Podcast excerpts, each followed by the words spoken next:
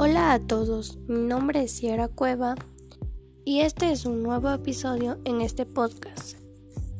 En el siguiente episodio hablaremos del schnauzer gigante.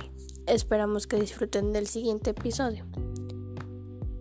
Esta es la variedad más grande de los tres tamaños del schnauzer que existen.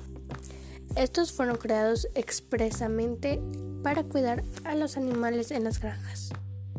Debido a su tamaño, ellos suelen tener un temperamento más fuerte y son guardianes excelentes. Las proporciones de los schnauzer gigantes suelen ser de 60 a 70 centímetros y su peso suele ser de 35 a 40 kilos.